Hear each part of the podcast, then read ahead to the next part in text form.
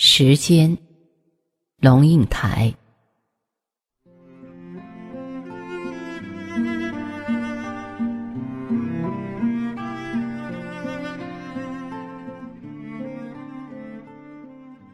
二零零七年最末一个晚上，十八岁的华妃去和朋友午夜狂欢。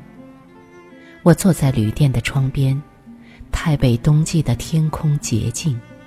尤其当城市的灯火因贫穷而暗淡，星星就大胆放肆了，一颗一颗堂堂出现。但是星星虽亮，却极度沉默。下面的街头人声鼎沸，乐鼓翻腾。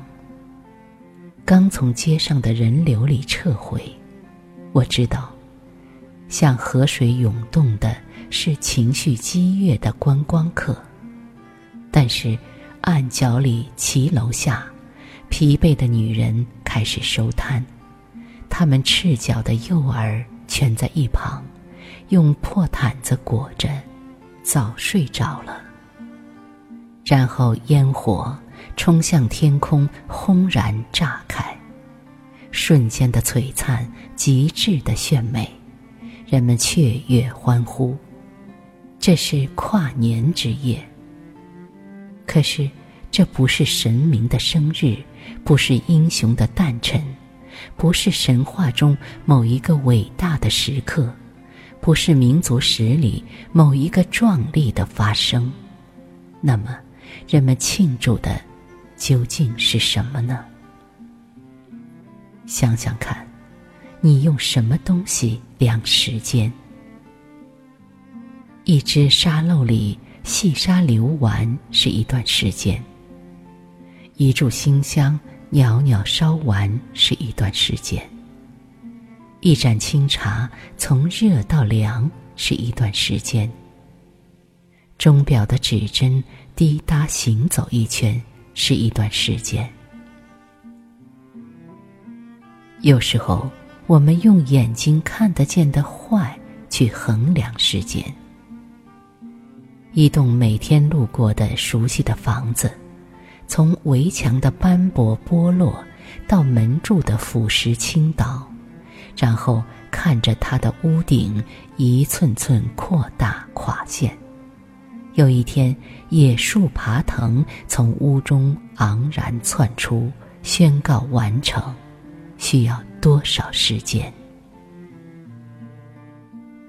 有时候。我们用非常细微的动去量时间，星星的行走、潮水的涨落、日影的长短，不都是时间的量器？在香港的海滨，我看每天精心出现在海平面上的点，冬天和夏天不同。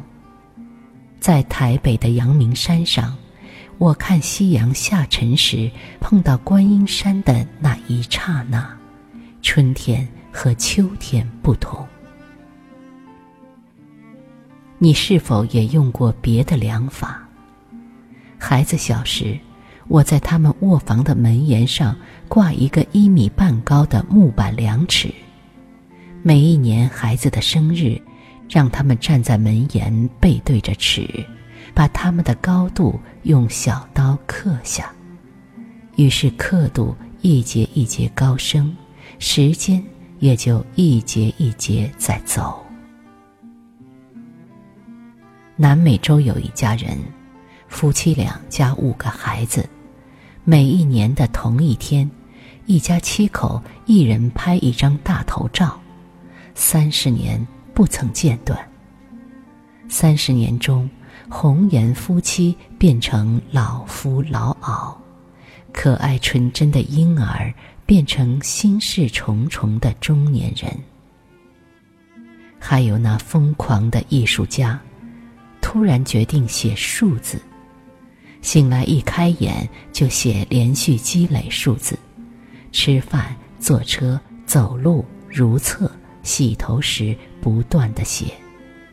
搭飞机出国时，在飞机的座位上写；到医院看病打针时，在病床上写；到教堂做礼拜时，在教堂的长板凳上写。每分每刻每时写，每天每月每年写。数字愈来愈大，字串愈来愈长。艺术家这个人，是的，愈来愈老。写无边落木萧萧下，不尽长江滚滚来的时候，杜甫不是在记录时间吗？唱“林花谢了春红太匆匆”的人，不是在记录时间吗？